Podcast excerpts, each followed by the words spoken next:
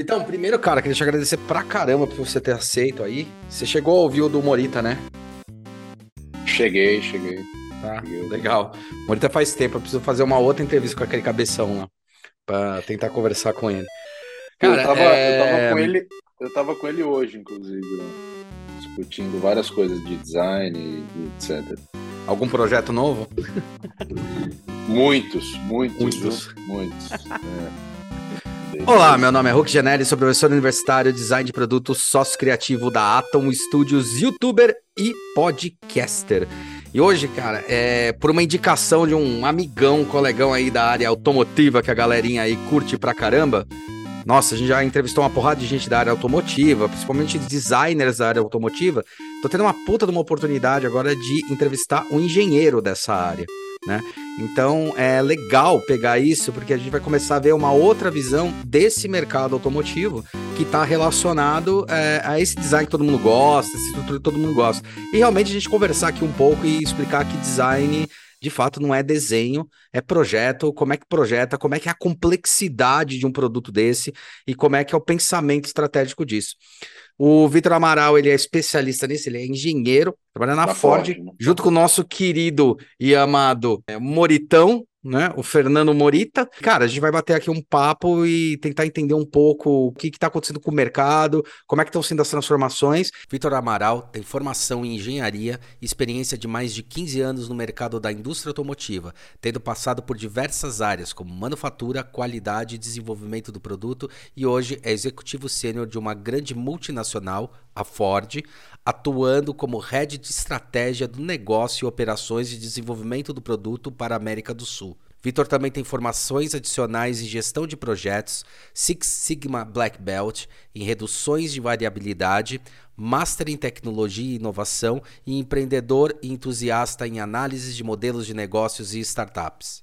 Então é isso, Vitão. Eu queria agradecer muito a tua participação. Obrigado, cara, aí por ter cedido o seu tempo para isso e ter aberto uma janela. E vamos que vamos, cara. Eu que agradeço, eu que agradeço. Obrigado aí pelo convite. Prazer estar aqui com você. Ah, beleza. Então, a primeira pergunta que eu. A primeira pergunta não, é algumas coisas polêmicas aí, algumas relações, né? É, você hoje acredita mais no automóvel ou na mobilidade? Bom, é uma ótima pergunta aí para começar. É, eu acredito na mobilidade do futuro, tá? É, eu acho que uma está diretamente ligada e conectada com a outra, tá? Eu não vejo ainda um, um futuro onde a gente não vai precisar do automóvel, né? É, existem diversos tipos aí de, de modelos de negócio que a gente pode e, e está explorando o automóvel, né? Como como um meio próprio, como um meio de, de serviço, né, para a comunidade e, e muito do que a gente faz no nosso dia a dia é realmente já está prevendo, antecipando algumas coisas relacionadas à, à mobilidade do futuro, claro, totalmente ligadas ao nosso produto, né, que, que é o uhum. veículo, Uhum. E hoje a gente explora tanto a parte de venda de produto como também venda de serviços, né? E, e é o que eu gosto bastante aí, além da, da profissão, é quase que um, que um hobby também. Eu sou muito, eu sou entusiasta aí da área de explorar novos modelos de negócio nesse mercado que é, é, transformação todos os dias. Né? É um mercado que não deixa a gente entediado de maneira nenhuma. não deixa mesmo, pior que não deixa mesmo.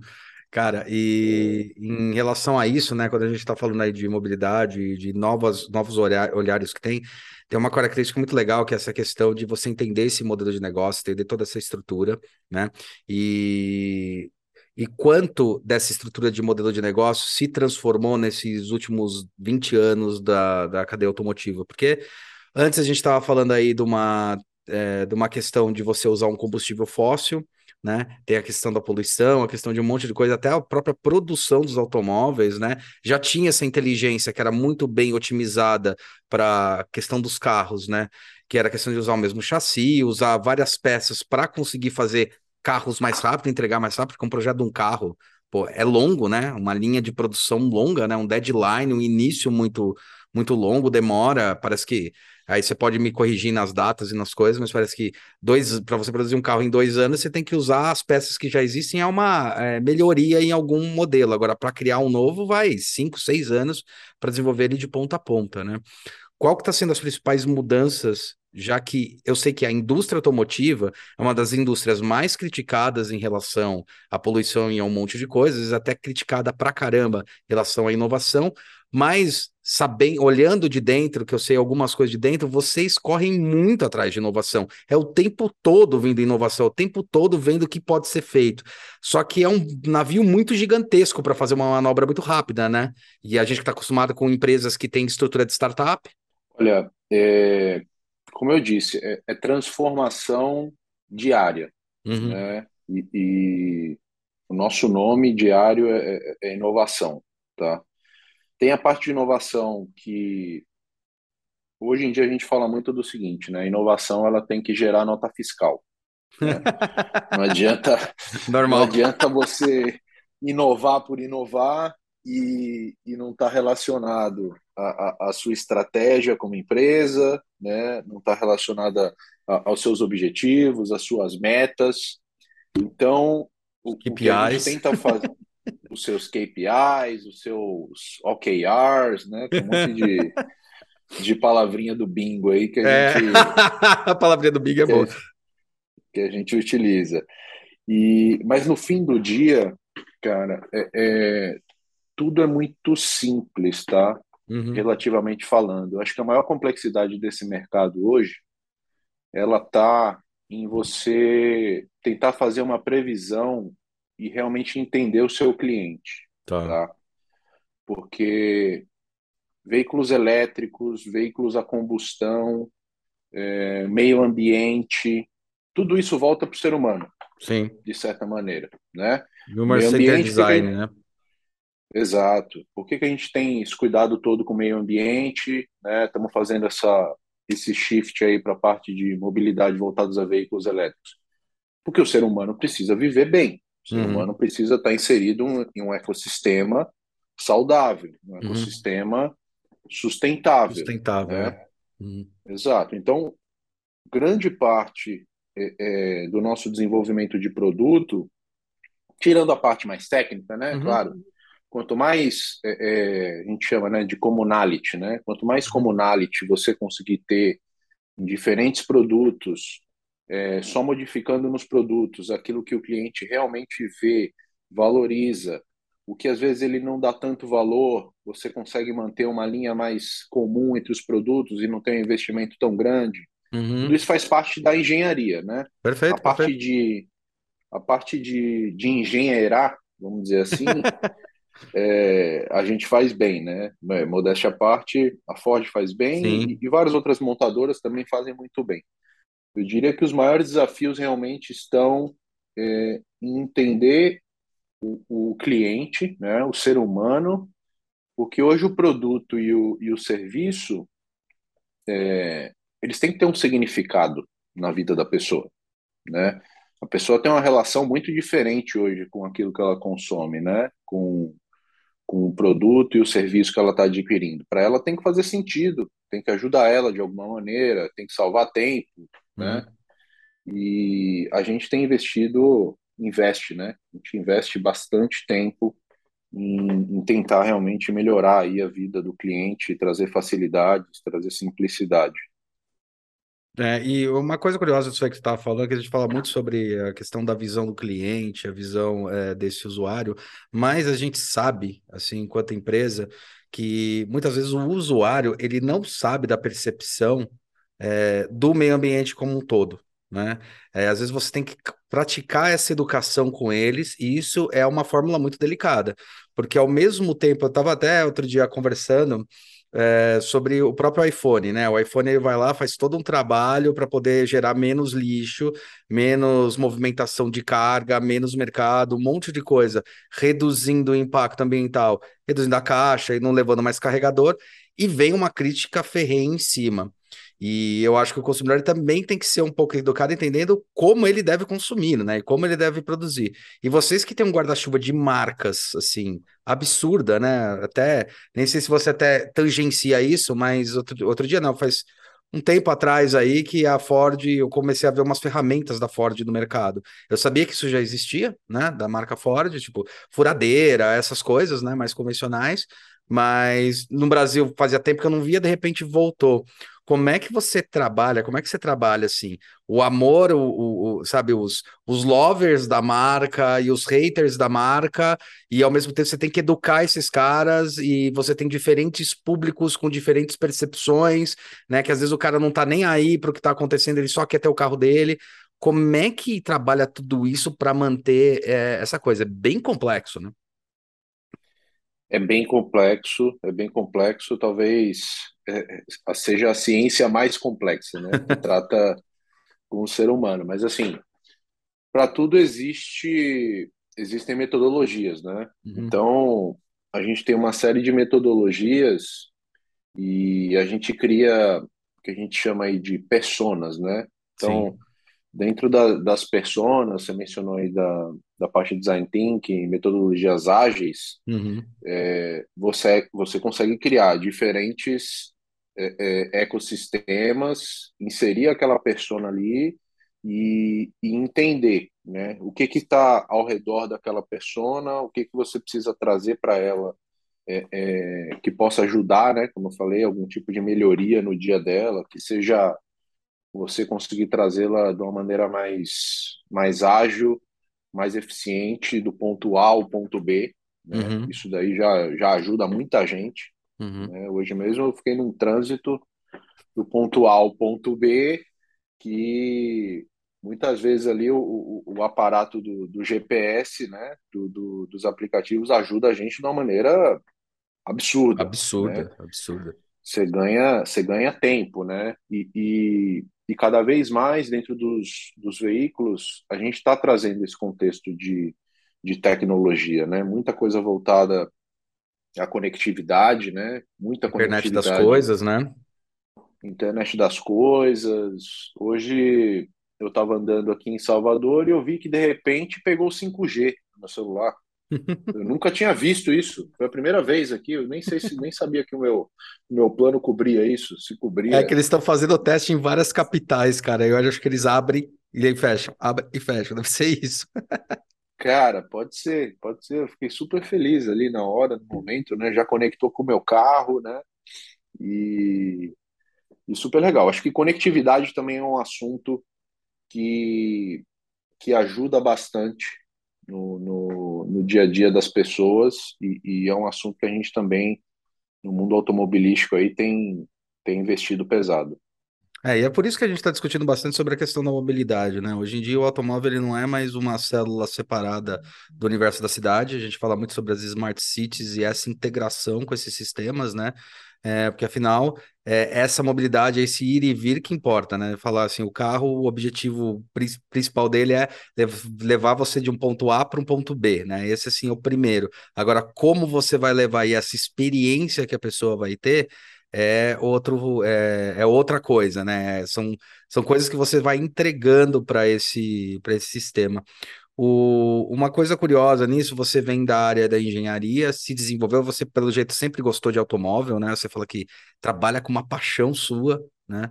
E por que a engenharia? Por que você acabou escolhendo a engenharia e não o design? É uma curiosidade. O que que você via na engenharia, que você vê na engenharia, que é diferente e é mais, é mais interessante quando a gente fala do universo automotivo.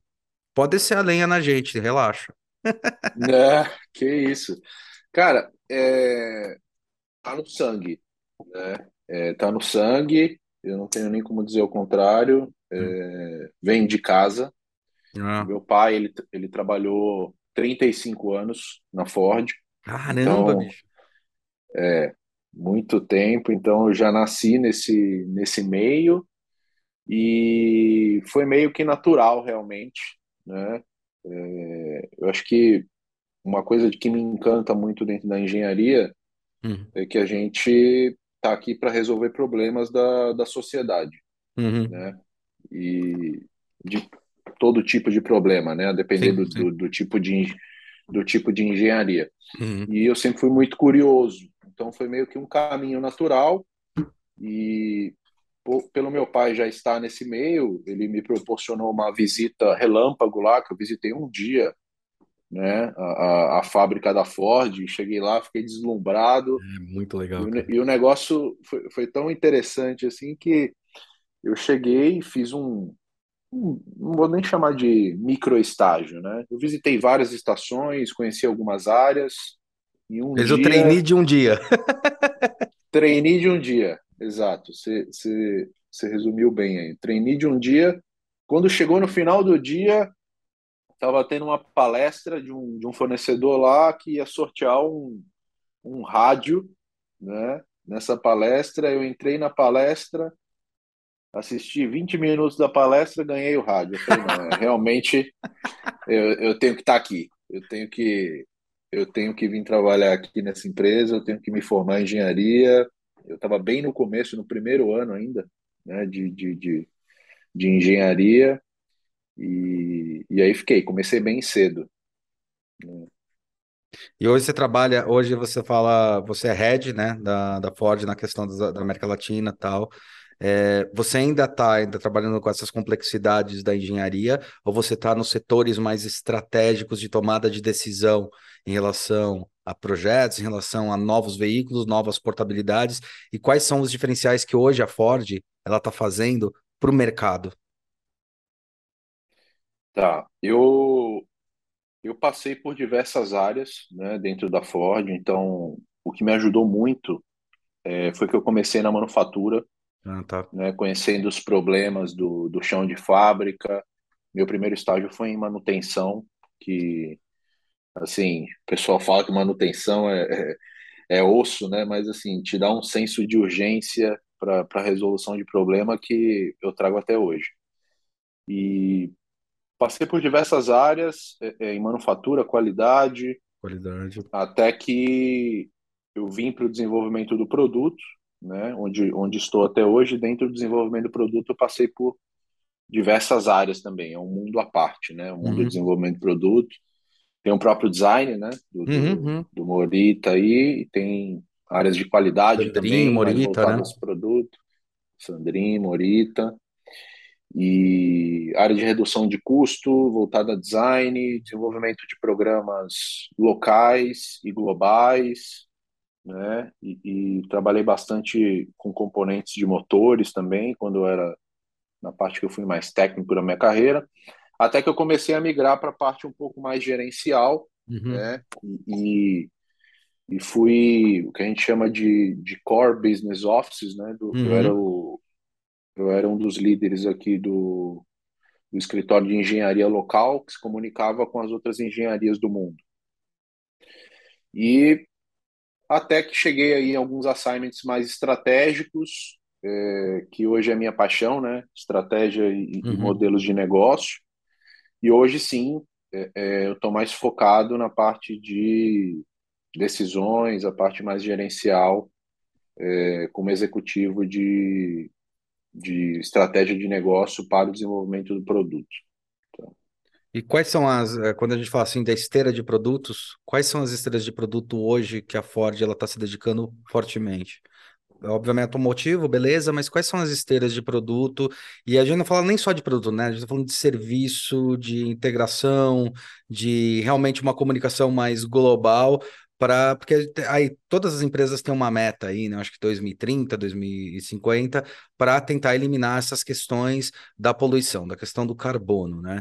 E, e uma das coisas que a Europa está exigindo bastante seria isso. Né? E o Brasil ainda acho que está com os passos meio curtos em relação a isso, né? Parece que os incentivos não estão tão fortes e assim por diante, né?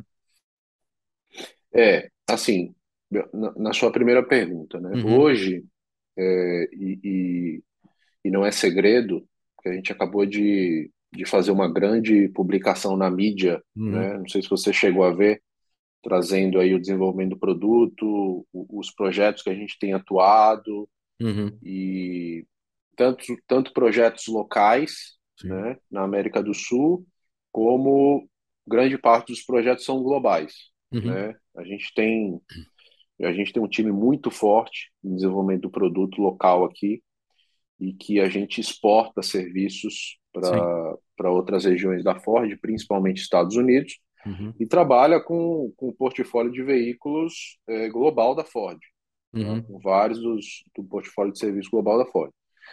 Em relação à emissão de, de, de poluentes, de carbono, etc., a Ford é comprometida, tá? Uhum. É, existe uma estratégia para isso em cada uma das regiões, de sim estar tá reduzindo cada vez mais e, e, e, o nosso portfólio também, tanto global como local, é, vai nessa direção. Eu não tenho dados mais precisos aqui agora para te passar, ah, mas com certeza somos extremamente comprometidos aí com essa estratégia. É, eu acho, acho interessante porque é, às vezes eu vejo que existe um pouco de, de preconceito em relação ao automóvel, né? Ele, ele sofreu muito preconceito de um, de um tempo aí, né? O pessoal negando tal, é, o automóvel, a questão automóvel, mas é uma das empresas, né? Que mais, a empresa automobilística, que vocês, consequentemente, a Ford, que já é clássica, não precisa nem dizer, né? É, vocês, consequentemente, estão pensando nisso já há muito tempo, né? Eu acho que eu ouço falar dessa questão dentro das indústrias automotivas desde 2005, assim, fortemente, né? Com certeza, com certeza. Não, não dá para você não, não conectar uma coisa a outra, né? E principalmente empresas, é, a Ford é uma empresa centenária, Sim. né? Esse sempre foi um assunto na pauta e, e a preocupação. Quanto melhor tiver o meio ambiente, quanto mais sustentável for a sociedade que a gente vive, é melhor para qualquer tipo de negócio. Né? E a indústria automobilística, em particular, assim como, como algumas outras, é, é uma indústria que eu posso dizer assim, bastante responsável. Né? Uhum. Se preocupa muito com, com o meio ambiente, ela está inserida de uma maneira muito forte em mais em algumas cidades, inclusive, do que outras. Existem cidades hoje que, é, a depender do tamanho da cidade, se você tem é, é, um centro de desenvolvimento, se você tem uma fábrica na cidade, ela ajuda muito, né? Ajuda muito a cidade. E, e nessa linha que a gente está indo com o nosso é, centro de desenvolvimento local aqui, crescendo cada vez mais, utilizando os nossos talentos locais, uhum. né? Muita gente aí que a gente acabou de, de, de ir para a mídia também publicar talentos que foram treinados aí nos últimos Sim. 20 anos, Sim. né? Sim. Que inclui inclui a mim, que inclui é, é, as outras pessoas aí que você também teve o prazer de entrevistar. Então, eu diria que hoje o, o, o Brasil é, nesse setor já foi, já, já teve um momento em que recebia é, é, muitos talentos externos, uhum. mas hoje a gente exporta talentos né, na, na indústria automobilística. É, e até em relação a isso, eu acho interessante, a gente está discutindo um pouco dessa questão da saída da própria Ford do Brasil. Tem uma coisa que dentro das empresas, estrategicamente falando, quando a gente fala de nacionalismo, essas coisas, todo mundo fica, né? Ah, meu Deus, saiu do Brasil.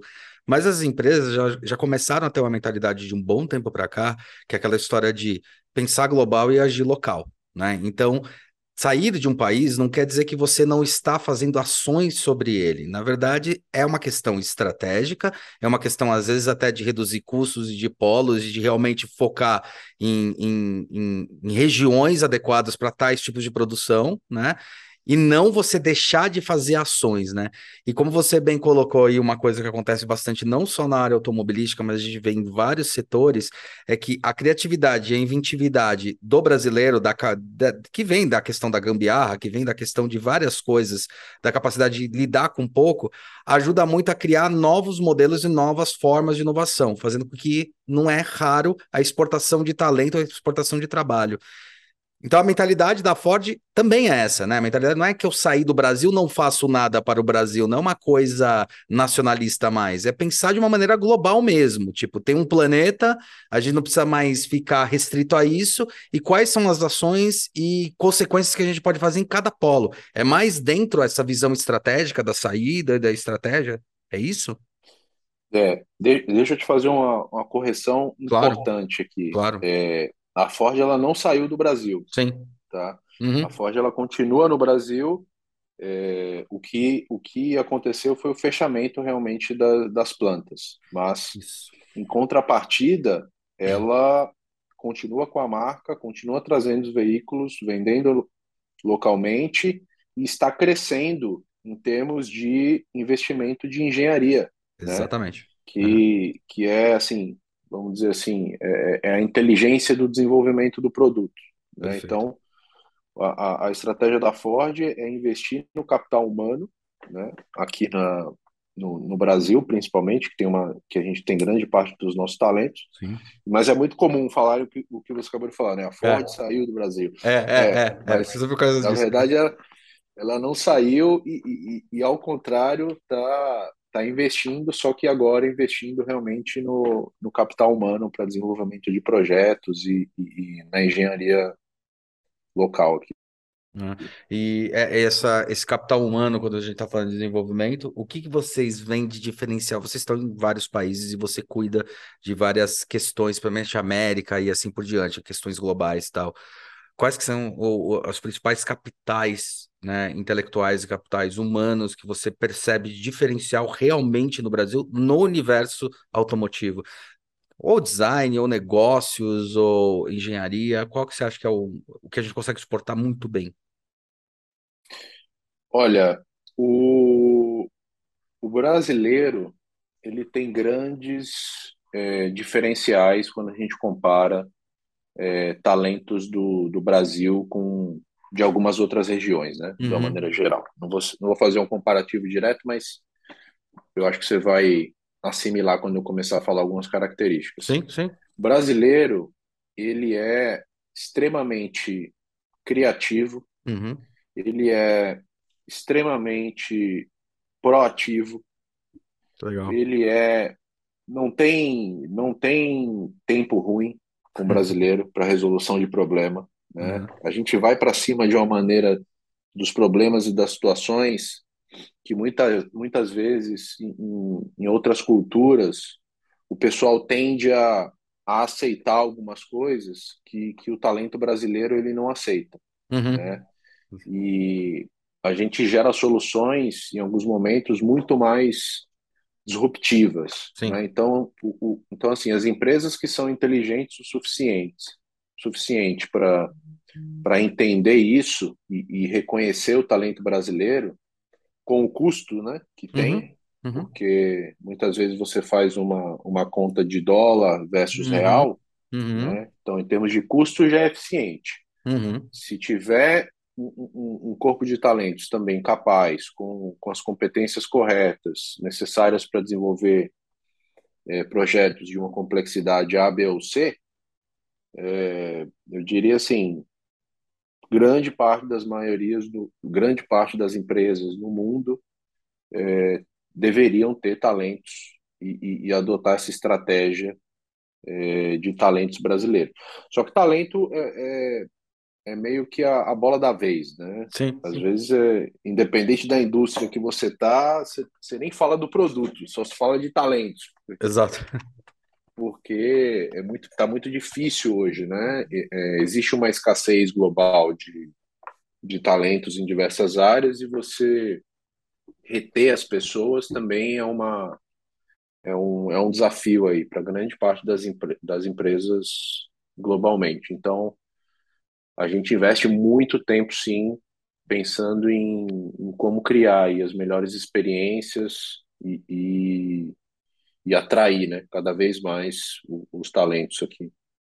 É interessante isso que estava comentando, porque até conversando com Morita, né, é, essa questão dos talentos, a questão da experiência, né, da, das pessoas.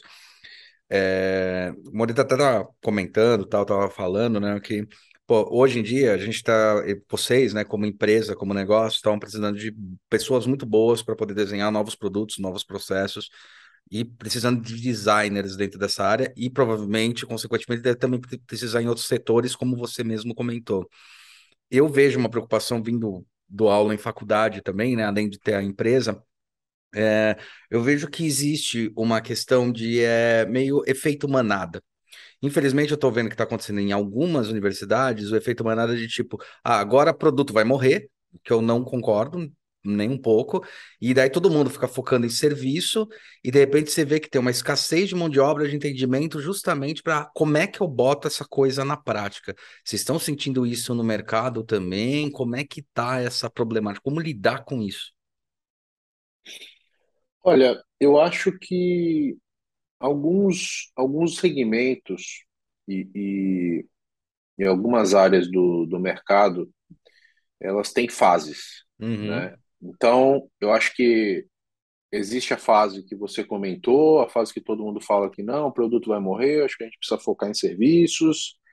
Aí depois o produto volta com tudo, estoura, né? Estoura de vendas, aí o exato. pessoal deixa de focar um pouco em serviços, volta a focar em produto.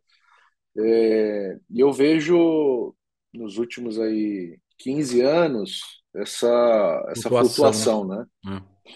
Essa flutuação. Então, eu acho que é muito difícil você conseguir prever um momento em que o produto ele vai cair novamente. Eu não acho que ele está em baixa hoje, Também ao não acho. é. contrário, É. é, o mercado está tá se aquecendo novamente, os resultados das empresas estão estão subindo, estão tendo resultados recordes, é, é, é, por incrível que pareça, né? No sim. mercado automobilístico. É, você vê o resultado da, da Ford aí global, foi sensacional, localmente também, né? Então, assim, eu sou obviamente, né, fã de produto, Sim, né? sim. Fã de produto. E, mas de serviço também, de serviço de Eu vi ambiente. que a Você gente pode. também é fã do Senna, ó, e eu vi seu capacete do É, lado. cara, o Senna aqui, ó. Ah, irado, cara. É que meus carrinhos estão guardados, mas é irado. Não, tem que ser como, como um bom brasileiro, tem que ser, né, cara? É. Grande, grande herói. Nossa. E é isso. É, é, eu acho assim, a gente está numa fase hoje, é, talvez não só no mercado automobilístico, mas eu Sim, consigo sim. falar com mais propriedade, né? Uhum, uhum. Extremamente é, às vezes foge a palavra em português, mas assim, exciting, né? Ah, esse, Uma, é, tá. Uma empolgação excitante, assim. uma É. empolgação É. excitante, assim, que é tanta coisa nova surgindo todos os dias, né? São tantas possibilidades e oportunidades de, de você fazer coisa nova, né? De você implementar novos produtos, de você implementar novos modelos de negócio que eu não consigo ver assim é, um período de baixa tão próximo, a não ser que tenham fatores também que Ah, tem não, fatores que a mas. gente não controla, né? Tem, tem guerra, tem uma série de coisas, né? Mas Uhum, uhum. eu acho que as perspectivas estão muito boas para para ainda esse ano, que está acabando já, né? Que para mim Uhum. agosto já é quase final de ano, É. mas para os próximos anos também. É. O, eu acho legal isso aí que você estava colocando em relação à estratégia, porque eu estava comentando isso, que eu acho que tem essa flutuação, e às vezes eu percebo que, é, por exemplo, é, existe um afastamento, né, e essa é minha briga, existe um afastamento do mercado de trabalho em relação às universidades, né? Uma crítica. Então, por exemplo, essa questão do serviço que começou a bombar, principalmente nas áreas, nos setores, tem dois, duas coisas que eu acho super pro- problemáticas, né? Que é assim, todo produto tem um serviço embutido nele, né? E todo serviço tem algum produto alocado para ele, né? Eu brinquei, a própria internet, eu brinco não, é um fato. A própria internet, que é um serviço puramente, ela está alocada em servidores, em Big Data, em um monte de coisa, né? E baseada nisso. E a transformação também do produto, quando eu cito que o produto eu não acho que ele morre, ele na verdade você tem uma transformação, acho que tem que viver nos dois setores é porque está existindo cada vez mais empresas startup nascendo e que necessitam produções mais alocadas e produções mais reduzidas, e a própria indústria tende a se transformar com a indústria 4.0, aonde eu vou, talvez, daqui a um tempo, não sei se a gente vai estar vivo para isso, espero que sim, eu vou apertar simplesmente um botão e vou conseguir pedir para uma máquina injetar alguma coisa para mim no mesmo custo de um ou um milhão. Essa é a tendência, né? Então, é, esse, esse mercado de produtos, na verdade, ele vai se aquecer e vai ficar mais restrito. E uma coisa que, que eu comento bastante é que cada vez mais o quem, engenheiro, designer ou quem trabalha especificamente com produto tem que deixar de fazer desenho técnico e começar a fazer desenho geométrico, começar a entender como é projetar para que aquilo seja passivo de produção. É, e ao mesmo tempo, né, e completando isso daí que você estava comentando e até é, fazendo uma pergunta, é, assim, a indústria ela começou a tentar se transformar através disso quando é, você tem a possibilidade de fazer né, escamoteável as coisas. Né? Eu vou lá e falo, vou querer um, um banco de um jeito, a cor de outro, e o, o perfil do público ele já está conseguindo fazer isso. Né? Você está sentindo que isso é uma necessidade que está acontecendo bastante dentro do mercado automotivo, e como tomar as decisões estratégicas para gerar um novo carro ou o momento de tirar ele do, de linha ou não. Isso é o olhar de uma empresa, de uma indústria, em de acordo com a linha de produção dele, ou isso é o olhar para o cliente falando, puta, tá, não, tá tendo uma necessidade realmente de retransformar, de redesenhar um novo carro, de redesenhar uma nova forma? Olha, você, você trouxe vários pontos aí bastante, bastante interessantes, tá? Primeiro, é, hoje a gente já está na indústria 5.0, né? Na verdade, que são que são as fábricas noturnas, né? Que você a fábrica meia-noite com todas as luzes apagadas, ela está rodando, é. né? Em vários locais do mundo já, já a gente já tem essas essas tecnologias Legal. É, acontecendo em realidade. E, e eu acho que a tendência, tá? A tendência é cada vez mais o ser humano fazer menos atividades repetitivas, físicas, né? né? É, é.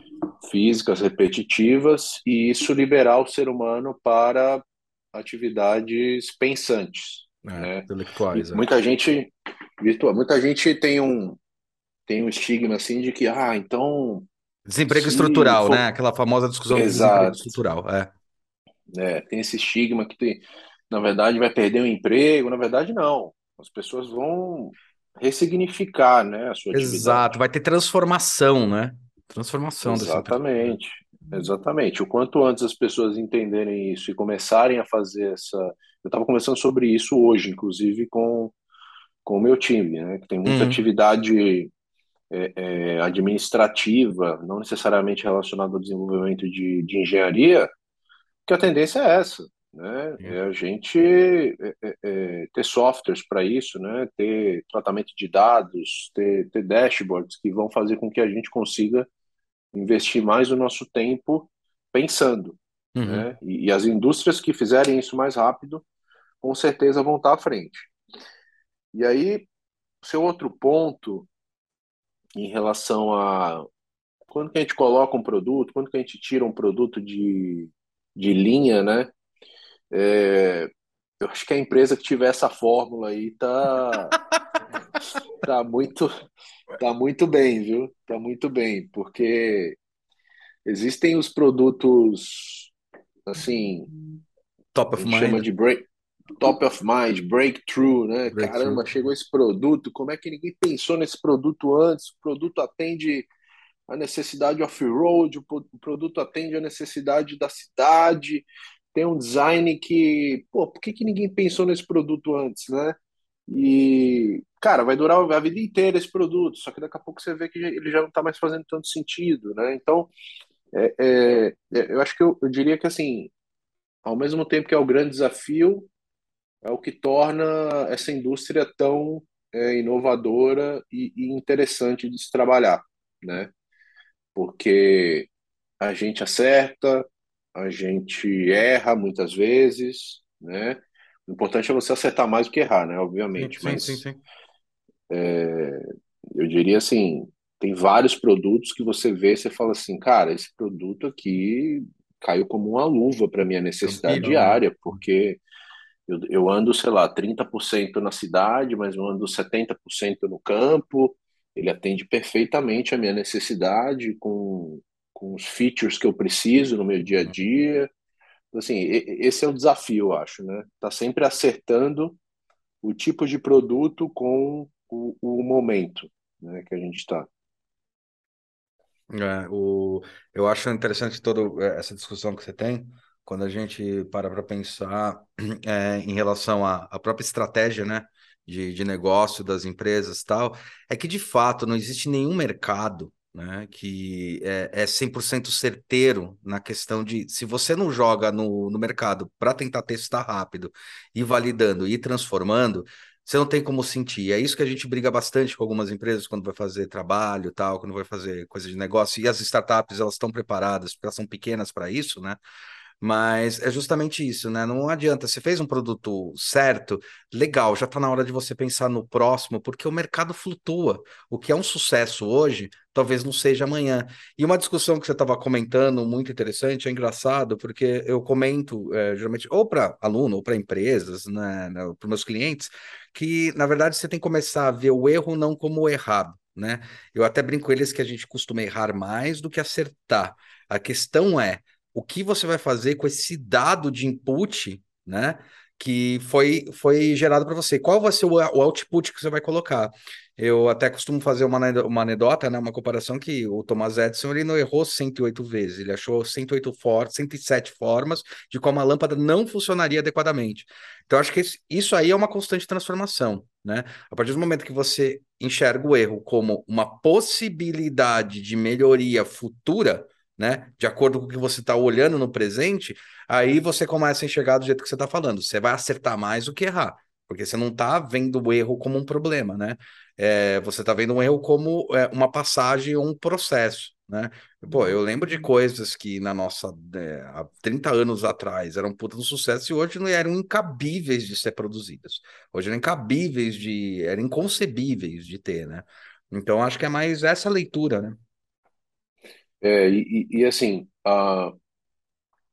existem produtos e produtos, né? E, e, uhum. produtos com complexidades diferentes, né? Sim. Você fazer um carro é, não é você fazer um software, Sim. tá?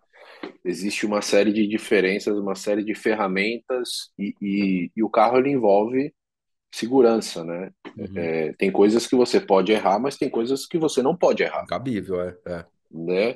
Sim. Então, quando envolve segurança, é, a gente não pode errar. Então, existem algumas ferramentas aí, né? O, o Failure Mode Avoidance, né? Que é um documento gigantesco que a gente faz para prever falhas que nem aconteceram, que nem existiram ainda, mas poderiam acontecer. Então, isso, isso envolve uma, uma complexidade muito grande e que ela é meio que peculiar de, de um produto como, como um veículo, que faz com que o tempo de desenvolvimento desse produto ele seja maior do que produtos mais simples. Claro, a indústria ela vem se, se reinventando, né, reduzindo o, o, o timing de desenvolvimento cada vez mais, mas reduzindo aonde é possível reduzir. É, e também tem um tem... tempo de maturação, né? Todo projeto tem um tempo de maturação e tem um tempo para ele existir, né? Não, não dá para puxar as coisas, né? Exato, exato. E às vezes, assim, existem falhas também em, em alguns lugares do mundo que, quando você tenta puxar demais, é, pode trazer problemas, né? Problemas de, de recall, esse tipo de coisa, sim, né? Sim. Então, é, é, é uma indústria que eu acho que vem melhorando bastante o seu tempo de desenvolvimento, mas ainda requer, né, para você ter um produto de, de qualidade com, com confiabilidade é, requer um certo tempo de desenvolvimento. É, eu acho que você tocou num ponto neurálgico aí, um ponto importante, que é justamente isso, né? Não quer dizer que eu vou errar e vou lançar esse produto no mercado. É, e daí, é, essa importância da, da parte do PID dentro das empresas, dos centros de inovação, que é você alocar ali para fazer esses testes para validação ou não, isso daí, né? A questão é, quando você trabalha numa indústria, quando você trabalha numa empresa, quando a gente faz projeto aqui, a gente testa rápido as coisas que são probabilísticas de darem certo ou darem errado, para poder é, falar: olha, a gente fez o checklist disso daqui a gente está comprovando. Isso daqui a gente vai ter que fazer um review, né? Porque também é, muda muito, né? Assim, é, a gente já está acostumado com isso, mas mudou muito. E tem gente ainda que vive nesse século passado que a indústria da produção antigamente era realmente a eficiência linkada à quantidade de produtos que você está produzindo, ofertando por hora. Hoje em dia a gente está falando que eficiência é a qualidade do produto que você está ofertando e não mais a quantidade, né? Que tem a ver justamente com essa mudança que a gente estava falando há pouco tempo atrás, da questão dos colarinhos marrons para os colarinhos brancos, né? Começar a vir justamente essa parte mais intelectualizada. Tá até me, me colocando dessa maneira, porque é justamente isso, né? Não é, não, não acho que nenhuma empresa, inclusive do porte de vocês, empresas grandes como Tesla, né? Ou que já teve a fase dela de testar para caramba e errar. Eu lembro da história do carro lá que o cara testa o, o vidro e quebra, né? Mas já já não tem mais, até porque o público já tem uma expectativa e o produto ele tem que atender um mínimo de demanda, né? Exato. E, e teve uma palavra muito importante que você falou, que ela também, às vezes ela está na moda, às vezes ela sai de moda, que é qualidade, uhum. né? Qualidade é, é, é bem interessante, porque assim, ninguém gosta de produto sem qualidade certo? Uhum. E, e muitas vezes é, é, algumas marcas, é, não a Ford, né, obviamente, mas algumas marcas elas colocam custo à frente da qualidade. Né? Isso, é, isso, é um, isso é um pecado que, que muitas vezes é, é, o produto acaba sofrendo né? E, e, e, o cliente ele ele é ferrenho, né, com, com, com, qualidade. Até o cliente que acha que não entende de qualidade, ele entende de qualidade. Sim, sim. Porque ele, porque ele sabe o mínimo ali de, é, é, de produto que ele, que ele dá valor, que ele não dá valor, né? E é um item assim que muitas, muitas montadoras deixaram de lado durante um tempo, porque o desafio de desenvolver um produto levou para algumas outras situações. Uhum. É, mas hoje eu vejo de novo, né? De novo, voltando àquele assunto que a gente estava falando, né? Que uhum. a gente tem é, flutua muito, né? As situações. Hoje o mundo voltou de novo para a qualidade e, e, e, as empresas que não estão focando nisso estão tão, tão ficando para trás de novo. É, é louco isso aí que você está falando, porque os métodos de consumo também mudaram muito, e esse negócio da qualidade, ele, ele dá bastante em relação à própria à existência da internet, né? É, porque, assim, antigamente eu podia chegar numa propaganda e falar que o meu produto tinha qualidade ou não, e talvez daqui um tempo o produto ele ia aparecer se tinha, se não tinha, ou já tinha sido resolvido um recall, e isso não era manifestado de uma maneira muito rápida, né? E de um tempo para cá, desde a internet, ou a massificação da internet, né, a massificação desses meios de massa, o consumo também mudou e essa percepção que você está falando mudou drasticamente. Eu lembro de um case famoso, famoso, né, um case é famoso, que é do Note, né, o Galaxy Note 7, né, que ele, uhum. de, ele aquele celular que explodia. Né? Então, ninguém lembrava do Galaxy Note 7, inclusive isso é até um teste que eu faço em palestra, em coisa, né? Ninguém lembra. Aí na hora que você fala do celular que explode, todo mundo lembra desse celular. E lembra desse celular porque ele viralizou. E de fato, assim, é o... e foi um problemaço para a Samsung, foi um problema gravíssimo. Eles tiveram que. Se reza a lenda que eles tiveram. Eu li em alguma coisa, um artigo, já faz um bom tempo, que eles tiveram que fechar uma subdivisão deles para poder bancar isso e lançaram rapidamente o Note 8. E de fato, o que tinha acontecido é que tinha tido um problema em 5 mil baterias de um lote de bateria, e não foi todos os aparelhos, notes e tal essa transformação também eu acho que exige, é, bate né, nessa questão da qualidade. E como a Ford está conseguindo se comunicar com esse público que agora se transformou radicalmente, porque você não tem mais controle de onde sai a informação. Né? E a informação chega de todos os lugares. Então, as pessoas fazendo unboxing, teste, drive, antigamente você tinha um pouco mais de controle para conseguir até apurar os dados e as informações. Hoje em dia, é, tem que ficar de olho nisso, né? Como é que vocês estão lidando com essa complexidade, né, de dados e informações? Olha, é... a Ford, não falando só da Ford, né, mas uhum. a Ford em si, ela tem um, um sistema extremamente, é, é, assim, é um sistema muito, muito forte, comprovado já em, em relação à qualidade, que a uhum. qualidade não é só você cuidar do seu produto, Sim. né? Você precisa cuidar de toda a cadeia de produtos que vem desde a matéria-prima. E se você não tiver a matéria-prima de qualidade, né? E aí tem lá os que a gente chama de tiers, né? É o tier um tier dois tier três né? Que é o fornece- seu fornecedor, fornecedor do seu fornecedor, fornecedor do fornecedor do seu fornecedor, né? E muitas vezes você vai visitar lá o Tier três né? Que, Sim, que é o fornecedor do fornecedor do fornecedor para ter certeza de que o, o, a matéria-prima que ele está trazendo tem procedência, né? E aí o seu Tier 2 vai montar aquela matéria-prima, vai te entregar um, um conjunto. Você precisa ter certeza que esse conjunto foi montado da maneira correta, as, as especificações ali estão estão procedendo, e aí você recebe isso para montar no seu produto, que é um outro processo de montagem, você tem controle de tudo isso. Então, assim, é, é, não é uma coisa que se aprende do dia para a noite, sim. né?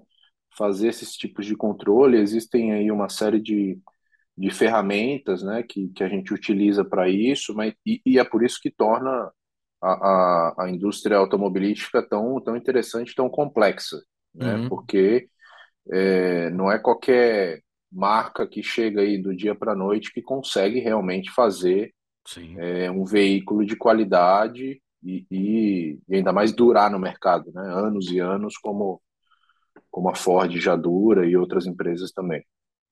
Agora, curiosidade, qual é o, qual é o veículo mais antigo da Ford? Mais antigo que eu digo, Cara, mais o, o tempo perdurou, né? O perdurou, perdurou, desculpa. Mais antigo é o Ford Bigode.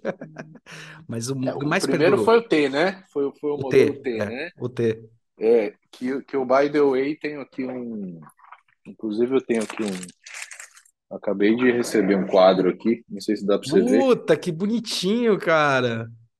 é, Que de, legal.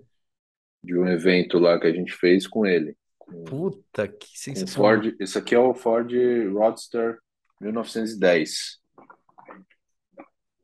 bem legal. E, cara, o que mais perdurou, eu não sei te dizer, viu? Mas a gente tem vários ícones aí que duraram Mustang, né? anos e Mustang, Mustang é anos, o mais né? antigo? É, Cara, é um dos, com certeza. é, É um né? dos, com certeza. É. Passando por vários modelos novos, refreshes, né, e etc. Outro dia eu estava até realmente parando para nos nossos novos escritórios agora, é, a gente está pensando em fazer uma espécie de museu, né? Trazer Uhum. essa, trazer esses veículos aí, contar a história deles, porque é, é um, é um bem da humanidade, né? Quase um, um, um Mustang, né? Sim, sim, sim. Não é, não é qualquer coisa, ele faz parte de história, é, faz parte de. é, ele, ele passou por várias gerações e vários moldais, né? Vários desejos diferentes. É muito louco você ver essa transformação que, o, que os carros têm, essa transformação que, que acontece. É muito louco isso. Mas é, em relação a até as, as estratégias, assim, quando a gente está falando aí de, de publicações e as estratégias de como você está se comunicando com esse mercado, que agora ele está muito mais é, é, complexo, né, em relação a divulgação, propaganda e até mesmo como, como trabalhar com essa quantidade eh, excessiva de dados. Provavelmente vocês têm um controle, vão atrás, como é que funciona nesse mundo complexo de informação mesmo? Olha, é, tratamento de dados, análise de dados, eu acho que hoje é, de novo, é um assunto que é fundamental para todas as empresas, né? Uhum. E a gente tem um banco enorme de dados, né? Que, que, que é, como que é a maneira inteligente, né, de você utilizar dados? É você utilizar isso para estar sempre melhorando o seu produto, né? Melhorando Uhum. o seu serviço, identificando os padrões, né? Existem uma série de padrões e dentro desses padrões, como que você consegue melhorar a experiência, né? A experiência do seu do seu usuário, do seu cliente e globalmente a gente trabalha com isso, né? A parte de conectividade, de novo, é muito forte no tratamento Sim, de dados. sim, Você entender aí o- os padrões de comportamento do seu cliente e o que que você precisa está evoluindo em termos de produto, né? Sempre tentando levar para o próximo nível a experiência do seu cliente. Então, dados hoje eu acho que é, é, é a base aí de qualquer, de qualquer tipo de trabalho bem fundamentado. É, os Big Data e essas informações aí relacionadas, com certeza. É, porque é interessante, né? O, uma coisa, quando a gente está falando aí de posicionamento estratégico, brand de marca, né, e tudo mais, existe um limite, existe um limiar entre o desejo de um cliente e até onde a marca ela pode chegar, mas aí eu não estou falando pode chegar em relação à competência, mas pode chegar em relação a posicionamento estratégico da marca.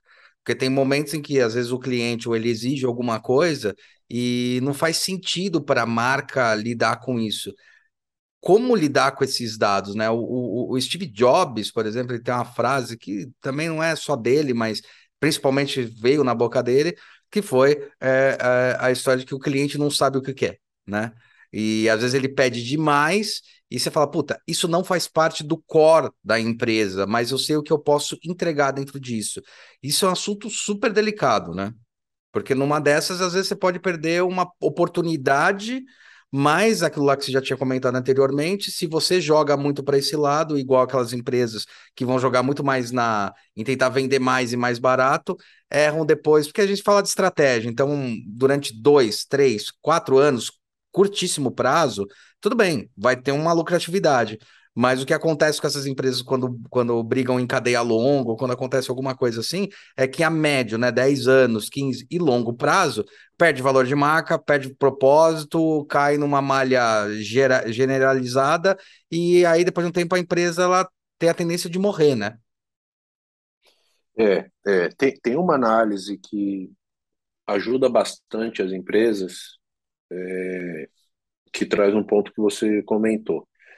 É, primeiro, tem o que em inglês a gente fala, né? What matters most e, uhum. e what matters least, né? Ah, o que tá, importa mais e o que importa menos para o cliente, né? Uhum. Isso dá para você identificar, dá para você trabalhar, né? E você investir, né? Eu acho que eu até falei sobre isso no começo, mas investir um pouco mais no que importa mais para o cliente. Sim. Mas também existe esse campo que você falou, que é o campo da inovação, que é o campo que você vai arriscar, né? Você vai colocar ali um, um, um feature, né, no, no seu veículo que possivelmente o cliente ele não sabe que, que ele precisa daquilo, né? Mas um dia durante a, a, usabilidade dele, ele vai abrir a mala e vai estar tá lá um, um, abridor de tampinha de garrafa na mala, né? Que, é, e, e, a gente tem veículos assim, né? O, o, na Ford, o Bronco, por exemplo, você abre a mala, tem um abridor de tampinha de garrafa. Ah, isso eu não sabia, sério? Tem, que irado. é. Então, assim, são, são, são situações que você você arrisca às vezes, pode ser que tenham pessoas que não vão utilizar, mas tem pessoas que vão amar e falam, caramba, por que, que todo carro não tem um abridor de tampinha na mala? Né? Uhum. É, é, e, e, e, isso é o legal da inovação também, né? Então, no final dos dias, você, no seu produto, você faz esse balanço, né? Você coloca itens que você sabe que o, que o consumidor ele vai gostar e você também é, é, o ideal é que você, na minha visão, né, pelo menos, que você arrisque um pouco Sim. e tente e tente descobrir aí quais, quais, quais vão ser as, as novas tendências. Né? É, não, isso, isso eu acho muito louco dentro do, do mercado. Quanto vocês fazem, usam tecnologias embarcadas e vão dando updates no mercado, né? E até amarrando com isso, é, quantos anos à frente vocês estão em projeto, pensando em projeto, e quando e, e como vocês e, e, qual é o limite que vocês conseguem entregar? Então, pergunta, até refazendo a pergunta para melhorar assim. Quanto à frente vocês estão? Vocês já estão em 2050 pensando em possibilidades, só que por causa da industrialização, do processo, dessa questão até de do público entender, porque tem um limite também, que é o limite do seguinte: isso acontece muito em empresa. Se você dá demais aquilo que você está querendo inovar, assusta de um jeito tão bizarro que você pode perder mercado. Então você sempre tem que equalizar essa estrutura toda. Às vezes o cliente não está preparado para receber isso. Quanto à frente vocês estão? Vocês já estão em 2050, né? Ou não? Então, o, existem, na verdade, estudos, né? Quando uhum. você vai para muitos anos à frente, como você está falando aí, é, a gente está em 2020. Para 2050, o que que se consegue entender e prever? Uhum. São tendências, Sim. né?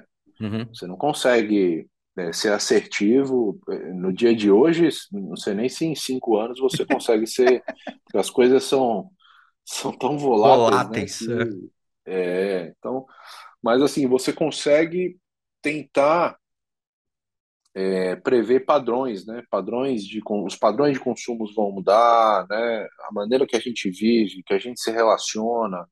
Então tem sim uma série de estudos de, de tendência, né? Uhum. Que a gente é, é, utiliza como norte, né? Uhum. É, mas são tendências, né? Sim, Existem sim. a margem a margem de erro bastante alta, mas eu acho que sim, cada vez mais a gente está olhando mais adiante, né? Mais no futuro. É aquela coisa, né? Às vezes você tem várias tendências, depois você vai entendendo como, quando que você consegue implementar. De repente surge aquele estado de falar, puta, isso aqui dá para implementar agora. Né? Isso acontece muito nesse tipo de indústria, né? Porque é uma indústria, eu estou citando isso porque é interessante, porque é uma indústria que às vezes sofre algumas críticas, aquilo lá que a gente estava falando no começo, fala, pô, mas por que, que os caras não fizeram ainda? Não fizeram ainda porque o mercado não está preparado, não fizeram ainda porque a curva para desenvolvimento é longa, não fizeram ainda porque precisa mudar muita coisa, assim, às vezes mudar um parafuso na produção Cara, você tem que mudar o fornecedor, é, para validar uma porcaria de um parafuso demora dois anos porque tem que estar dentro de normas e tal. Inclusive, uma vez eu comentando até com, faz muito tempo atrás, comentando com, com quem tra trabalhava com carro, eu achei interessante que é, a citação foi um negócio que estava comentando assim, cara, para você mudar a lataria do carro, né, o estampo que faz a produção, é mais tranquilo. Agora tenta mudar uma lanterna, cara. Porque a lanterna tem refração, reflexão, validação. São anos de desenvolvimento para que a lanterna se desenvolva, né? E a lataria às vezes é mais fácil, porque você já tem o estrutural todo embarcado nisso. Isso aí também é muita coisa do que pega, né? É, é, mas assim, eu diria que é difícil você achar essa palavra fácil aí no meio, viu? Porque, assim, o, o, o, essa parte do, da lataria que você está falando, né, o, o body, Sim, ele, ele tem ferramentas sim. extremamente caras, né? Caras complexas e pesadas, cara. Caras, complexas e, e, e às vezes para você fazer uma mudança de design que parece ser relativamente simples a olho, Uhum. né? Você precisa fazer uma grande mudança na ferramenta, que E na vai ter um fábrica também, né? E na ordem da fábrica, que é um- uma treta, né? Exatamente, exatamente. É uma, é uma complexidade gigantesca nessa área de, a gente chama de, de body shop, né? Aham. É onde a gente faz as soldagens e antes disso a estamparia. E, e aí já outras peças têm toda uma tecnologia já envolvida, né? Como você falou, lanterna, é, é, faróis também, que cada uma delas tem tem o seu modelo aí de, de FEMEA, né, que eu comentei, todo estudo Uhum. que você precisa fazer já tentando prever as falhas, todos os testes de validação e desenvolvimento que você precisa fazer, aplicar para ter certeza de que também vai estar de novo nos padrões de qualidade que, que, que muitas vezes são parte do próprio DNA da marca, né? Você não Uhum. pode lançar nada abaixo de um certo padrão Pode escrever. Verdade. e, e, e a gente é muito, muito rígido é, em relação a isso. Muito louco. Cara, a gente deu aí, meu, a gente já deu é, uma horinha, né? Eu queria, é, encerrando isso daqui, eu quero saber se você tem alguma mensagem, alguma informação, alguma coisa que você gostaria, que a gente não conversou e que você gostaria de deixar aí em aberto para o pessoal. Não, não, é, é, primeiro, agradecer de novo, bate-papo aqui, super descontraído, né? Eu acho que é, é realmente um bate-papo e, e- e essa parte de produto, modelo de negócio, é, quem estiver ouvindo aí, acho que se se aprofundar, né? Se, se tiver interesse de fazer cursos voltados para isso, pode ter certeza, de novo, como eu falei, você nunca vai estar entediado, tá? Porque Nunca mesmo, é verdade.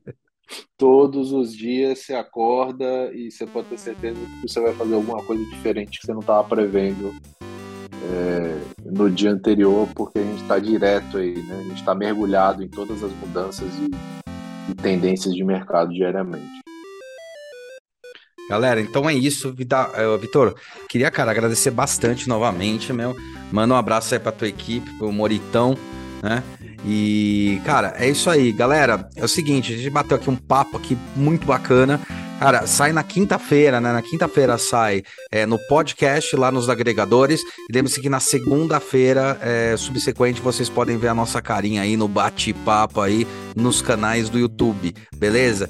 E, é, Vitão, você tem alguma, é, algum canal de contato se, alguém, se alguém quiser entrar em contato com você, você quer deixar?